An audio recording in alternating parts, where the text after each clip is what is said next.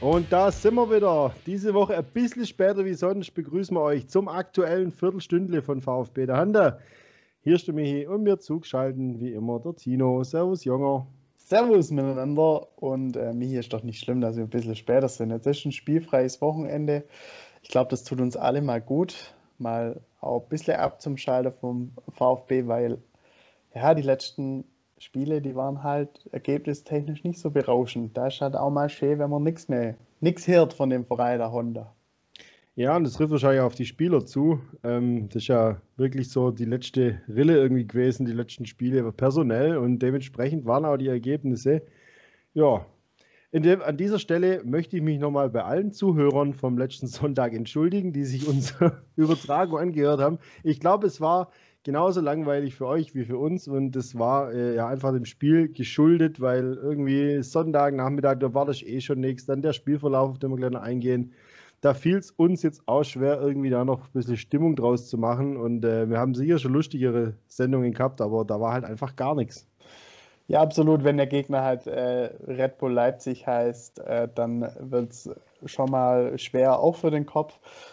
Und du sagst es, ja, frühe rote Karte und danach war der VfB so ein, einfach nur drauf bedacht, irgendwie kein Gegentor zu bekommen. Wobei ich ja sagen musste, bis zur Pause hatte ich wirklich die Hoffnung, ähm, vielleicht geht ja noch irgendwie was. Also zumindest ein Punkt und, und Leipzig beißt sich die Zähne aus am bockstarken Kobel und äh, irgendwie unsere Abwehr haut alles raus, was geht und die Jungs stehen hinten drin und vielleicht der eine Konto, ah, wer weiß und wie auch immer. Gut, das ganze Ding hat halt dann 19 Sekunden ungefähr gehoben und dann war das Thema auch endgültig erledigt für den Sonntag. Ja, und das mit dem äh, Konter und so, das ist zwar alles in der Theorie schön gewesen, aber man muss ja ehrlich sein, es gab ja nicht einen, nicht einen wirklichen äh, gefährlichen Angriff. Man so zwei halbe, das war es dann auch schon. Keinen Torschuss.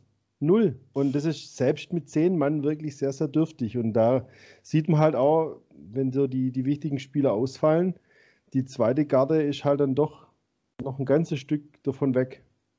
Ja, der zweite Anzug passt noch nicht so ganz, beziehungsweise eigentlich noch überhaupt nicht. Da muss der VfB noch ein bisschen reinwachsen, beziehungsweise andersrum. Die Spieler müssen auch den zweiten Anzug besser ausfüllen. Das Thema hatten wir letzte Woche schon, wer das alles sein könnte und sein wird oder auch nicht. Ähm, aber ich glaube, jetzt um mal einfach zu sagen, ich glaube, diese Pause tut allen gut. Ich habe diese Woche schon so ein bisschen, ja, kriegt man ja mit, wer so alles wieder so auf dem Trainingsplatz sich blicken lässt, so Borna Sosa und jetzt Mangala nicht direkt oder so, aber. Auch Gonzales, glaube ich. Gonzales, genau, der, der, muss noch individuell ein bisschen machen, äh, weil seine Quarantäne noch gerade ein bisschen läuft. Oder ich glaube, mit heute oder dem Wochenende hat sich das auch erledigt. Also, es kommt so langsam was zurück und die Pause wird dann hoffentlich dem VfB gut tun und dann kann man wieder frischen Mutes auch, sagen wir mal, die Hälfte des Gegners ein bisschen mehr beärgern. Vor allem dann gegen Augsburg. Dann nächste Woche ja, da freue ich mich jetzt wirklich mal wieder drauf auf das Spiel. Dann ist zwei Wochen rum und wie gesagt, für den Kopf und für die Muskeln tat das Ganze mal ganz gut.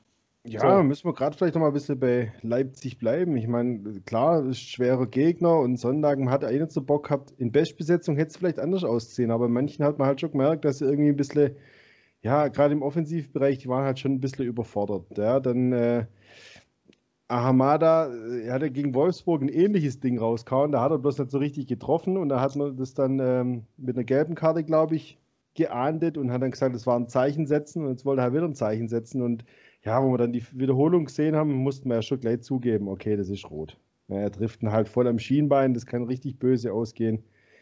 Ja, bitter. Ja, aber dass man halt irgendwie so nicht, nicht mal einen Torschuss hinkriegt, ist halt echt schon ein bisschen beängstigend. Und äh, ja, da sind wir dann wieder bei der Kaderplanung auch für die nächste Saison. Nur mit Talenten wird es nicht gehen. Ja? Nee, da wäre es eben dann auch wichtig, äh, dass dann auch der ein oder andere da bleibt. Aber äh, offensiv haben wir, glaube ich, schon äh, sehr viel darüber gesprochen, wer denn da so alles gehen könnte oder bleiben sollte. Ähm, defensiv ist jetzt gerade ganz schön viel los, was da so ähm, ja, den aktuellen Kader be betrifft. Also fangen wir mal ganz hinten an. Ja, Gregor Kobel war der beste Mann auf dem Platz, hat sogar trotz seiner 2-0-Niederlage als Torwart in die ein oder andere elfte Spieltages geschafft. Das, ähm, das heißt einiges, äh, weil grundsätzlich ist es ja so, bei einem Gegentor bist du ja da grundsätzlich raus. Er hat zwei gefangen, gut, ein Elfmeter, da kann er auch nichts viel machen. Ähm, und ist da, wie gesagt, bester Spieler gewesen, nicht nur aus VfB-Sicht, ich glaube auch, ähm, ja, sagen wir mal, Spielsicht. Äh, und kaum macht der Herr so ein gutes Spiel, schon kommen andere Vereine und klopfen da mal an. Vor allem ganz vorneweg Borussia Dortmund. Ja, dürft gerne mal den einen oder anderen Bock vielleicht noch schießen, wenn es nichts ausmacht im Rest der Saison. Ja, wäre cool, aber dann gewinnen wir halt wieder nicht. Aber er bleibt dann da. Ja, nee, wieso? Wir können ja irgendwie 5-4 gewinnen. Und er schießt drei Böcke, das wäre vielleicht gar nicht ja, schlecht. Klasse.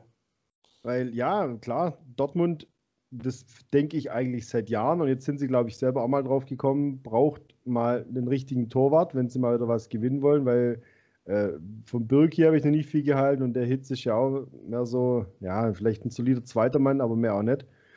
Wenn die jetzt am Kobel interessiert sind, ja, dann vielleicht kommen die sogar noch in die Champions League. Ja, ist ja jetzt nicht mehr ausgeschlossen.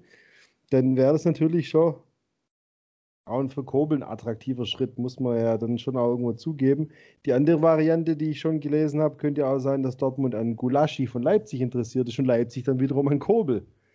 Also da ja, ist jetzt ist so ein bisschen auch, auch wie das Trainerkarussell gerade. Das Torwartkarussell wird sich bestimmt auch äh, da drehen, weil, wie du sagst, Dortmund ist nicht so ganz zufrieden. Ich hätte ja gar nicht, also jetzt wollte ich eigentlich gerade Roman Bürki noch in den Ring werfen, dass die uns den ja dann noch ausleihen könnten für ein Jahr, dass wir zumindest ein Jahr lang die Chance haben zu suchen, hätte ich, hätte ich auch nicht das Problem damit. Ah. Ja, weiß ja. nicht. Weiß nicht, ob das sein Anspruch ist und weiß auch nicht, ob der uns jetzt groß weiterbringen würde. Ich, dann wäre eher die Frage, ich fand Bredlo, da wo er äh, gespielt hat, also mehrere Spiele gemacht hat in der zweiten Liga, fand ich ihn auch gar nicht so schlecht. Klar, die letzten Einsätze im Pokal hat er jeweils einen Bock geschossen, aber man muss halt auch sagen, das war immer nur ein Einsatz. Und als Torwart, wenn du die ganze Zeit nicht spielst und dann kommst rein, da bist du ein bisschen nervös und hier und da. Weiß nicht, ob, wenn man dem ein bisschen Vertrauen und äh, Spielpraxis gibt, Glaube ich nicht, dass der so schlecht ist, aber ist halt schwierig. Sollte Kobel gehen, so ist ein adäquaten Ersatz, der irgendwo bezahlbar ist, weil du musst, glaube ich, auch ein paar Millionen vorne noch investieren oder im offensiven im Mittelfeld. Ähm, was bleibt da für ein Torwart übrig? Weiß ich nicht, ob man dann nicht doch vielleicht dem Bredlo die Möglichkeit gibt. Ich sag's dir, Jens Kral, Legende. ja, genau. Sau gut.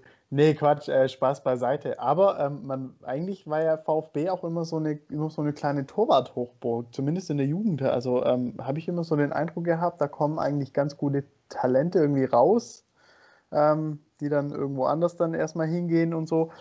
Wer weiß, vielleicht muss man dann eigentlich eher in den eigenen Reihen gucken. Ähm, Wäre vielleicht auch mal was, mal wieder so einen ganz jungen aller so, so wie Nübel oder so einfach da mal reinzustellen. Also es gibt ja auch gute Beispiele, wo das funktioniert wo die Jungen da dann reinwachsen. Der sollte hoffentlich aber schlauer sein als ein gewisser Herr Nübel, dann nicht nach einem Jahr meinen, man muss zum FC Bayern gehen und davor einen Bock nach dem anderen schießen und jetzt komplett in der Versenkung verschwinden. Ja, ja, ja selber, selber, schuld, also, würde ich mal sagen. Ja, aber äh, das Talent ist ja ihm nicht abzuschreiben. Ja, ähm, ja aber so kann man sich auch ganz schnell verkacken. Und äh, ja, wenn es dann, wenn man dann als Spieler, gerade wo er so dicke Böcke geschossen hat am Ende der letzten Saison oder Trainer ihn rausnehmen musste, um ihn zu schützen, sowas musst du auch erstmal wieder abschütteln. Ja, Und das kann als, natürlich schon im Weg stehen. Als Schwabentorwart, sagen wir mal, wird es nicht passieren. Ja, soll auch nicht unser Thema sein. Eben. Äh, Bayern Nübel geht mir am Arsch vorbei, eigentlich. Genau. Ähm, Guck mal, was viel wichtiger wäre, genau. Oder? Ja, eine Reihe weiter vor. Die Innenverteidiger, wenn es dumm läuft, sind von unseren drei Stamminnenverteidiger zwei weg nämlich äh, zum einen Mavropanos, unser griechischer Hühne, ähm, ist ja nur ausgeliehen von Arsenal, kaufen, äh, die, die, Kohle haben wir nicht und ob der nochmal ein Jahr verlängert wird, das steht in den Sternen oder man nochmal ausleihen kann ein Jahr und dann Mark Kempf, ähm, Mark Oliver Kempf, wie auch immer, ziert sich ja scheinbar noch mit der Verlängerung, obwohl Angebot jetzt wohl vorliegt. Der hat aber wohl eine Ausstiegsklausel. Ja gut, Tja, wenn du schwierig. da wenn du da hörst, ja, also an dir ist anscheinend irgendwie Eintracht Frankfurt dran, vielleicht gab es ja auch schon den einen oder Anruf. Was würdest du da machen? Also, du hast halt die Chance, vielleicht nächste Saison von jetzt auf nachher einfach mal Champions League zu spielen. äh, wenn es die packen. Das würde ich vielleicht auch erstmal abwarten. Auf der anderen Seite, auf Dauer gesehen, spielt es dann bei Eintracht Frankfurt vielleicht auch nicht die große Rolle in der Innenverteidigung. Vielleicht spielt es dann doch nicht wirklich Champions League, sondern darfst es halt auch nur von der Bank aus angucken. Muss, der wird da auch nicht gesetzt sein, wenn er da hingeht, ähm, ehrlicherweise. Gesetzt vielleicht nicht, aber ich denke, eine gute Chance zu spielen hat er schon. Ähm, also wie gesagt, was würdest du machen? Ja, kriegst vom VfB ein Angebot. Frankfurt hat irgendwie schon lauten lassen. Ja, wäre ich genauso im Zwiespalt. Also, ja, schwierig, schwierig, weil man da natürlich dann wie du richtig sagst, das abwägen muss. Man hat hier eigentlich, man fühlt sich hier, glaube ich, wohl, hat er hier eine gute Chance gekriegt. Ich meine, in Freiburg hat er keine Rolle mehr gespielt und hier ist jetzt eigentlich zum gestandenen Bundesligaspieler geworden. Das weiß er bestimmt zu schätzen, aber was halt wirklich vielleicht ausschlaggebend sein könnte, dass das Frankfurt ja sein Jugendverein ist, was viele gar nicht wissen. Dein Jugendverein klopft an, ist dazu noch möglicherweise in der Champions League, aber auf jeden Fall international, ja. da wird vielen von uns wahrscheinlich äh, das Herz aufgehen und sagen, tut mir leid, lieber VfB, ich habe euch sehr gern, aber äh, ja, ich habe jemand anders gerne. Und ich glaube, das, das ist ja dann auch nachvollziehbar. Hauptsache, er lässt viel Kohle da da, beziehungsweise Frankfurt überweist sehr viel Kohle. Das ist ja dann das Nächste. Aber er hat ja anscheinend auch eine Ausstiegsklausel, so wie man liest. Die Entscheidung soll zeitnah fallen. Wie gesagt, man, man kann es nachvollziehen, dass er zögert. Man kann Frankfurt nachvollziehen, dass sie da so einen holen. Man kann den VfB nachvollziehen, dass sie mit Camp verlängern. Ja, sagen wir mal, ähm, Ende offen. Ja, und dann gibt es halt noch das offensive Mittelfeld. Ähm, also was, man, was ich jetzt gehört habe auch, dass die ähm, Spieler Bejaz und Kuol, cool, der australische Stürmer, zwar mit den Profis trainieren sollen, aber vornehmlich schon auch äh, in der zweiten Mannschaft spielen sollen, erstmal zumindest, um zu gucken, wie die sich machen. Also da werden wir muss ja dann eigentlich auch noch was für die erste Mannschaft kommen, das sofort kommt und nicht erst perspektivisch. Und Castro wird nicht verlängert. Äh, die Davi sieht man jetzt. Wird in, Reha-Welt, wird in der Reha-Welt verlängert. War ja jetzt auch mal wieder angeschlagen, nicht dabei. Und dann hast du halt zentral noch Förster und Klimowitz. Und da wird es mir halt dann schon ein bisschen Angst und Bange. Richtig, vor allem wenn man dann auch noch sieht, äh, dass dann, also jetzt zentral, ja, kann man jetzt Tommy und Clement jetzt nicht sehen, aber ähm, so allgemein offensives Mittelfeld, die werden den Sommer auch nicht in Stuttgart äh, ihre Zelte, äh, sagen wir mal, stehen lassen. Ich glaube, für die zwei ist äh, der erste ja, äh, Juli einfach äh, ausschlaggebend für einen neuen Arbeitgeber, glaube ich. Leider Gottes, ja, also im Fall Clement. Tommy war jetzt nie ein Riesenfan, aber Clement kann ich nicht das nachvollziehen, aber gut, ist, aber dass das durch ist, sieht man ja. Ich meine, jetzt fallen ja, so viele aus, es sind so viele ausgefallen und die, die auf dem Platz standen, haben zum Teil nicht wirklich performt und die, vor allem Clement, äh, Tommy ja zumindest ansatzweise, Clement kriegt gar keine Chance mehr. Äh, das Ding ist durch, warum auch immer. Ja. Und wie gesagt, nur auf 17-jährige Franzosen zu setzen, ja, aber ich halte Hitzelsberger, Mislintat und äh, Pellegrino Matarazzo für so schlau alle zusammen, dass wir da wieder eine schlagfertige ja, Truppe für die nächste Saison zusammenbekommen, würde ich mal sagen. Ja. Und dann würde ich mal sagen, so langsam war es das für unsere äh, ja, Zuhörer, also für euch. Die Viertelstunde ist gleich schon wieder rum. Michi, jetzt erstmal ein chilliges Wochenende. Eine Ganz gechillt. Woche. Und dann hört ihr uns wieder, ja, dank äh, Hertha BSC wird unser Spiel gegen Augsburg auf den Freitagabend verlegt. Da hört ihr uns natürlich wieder live davor. Erstmal noch ein Viertelstündle.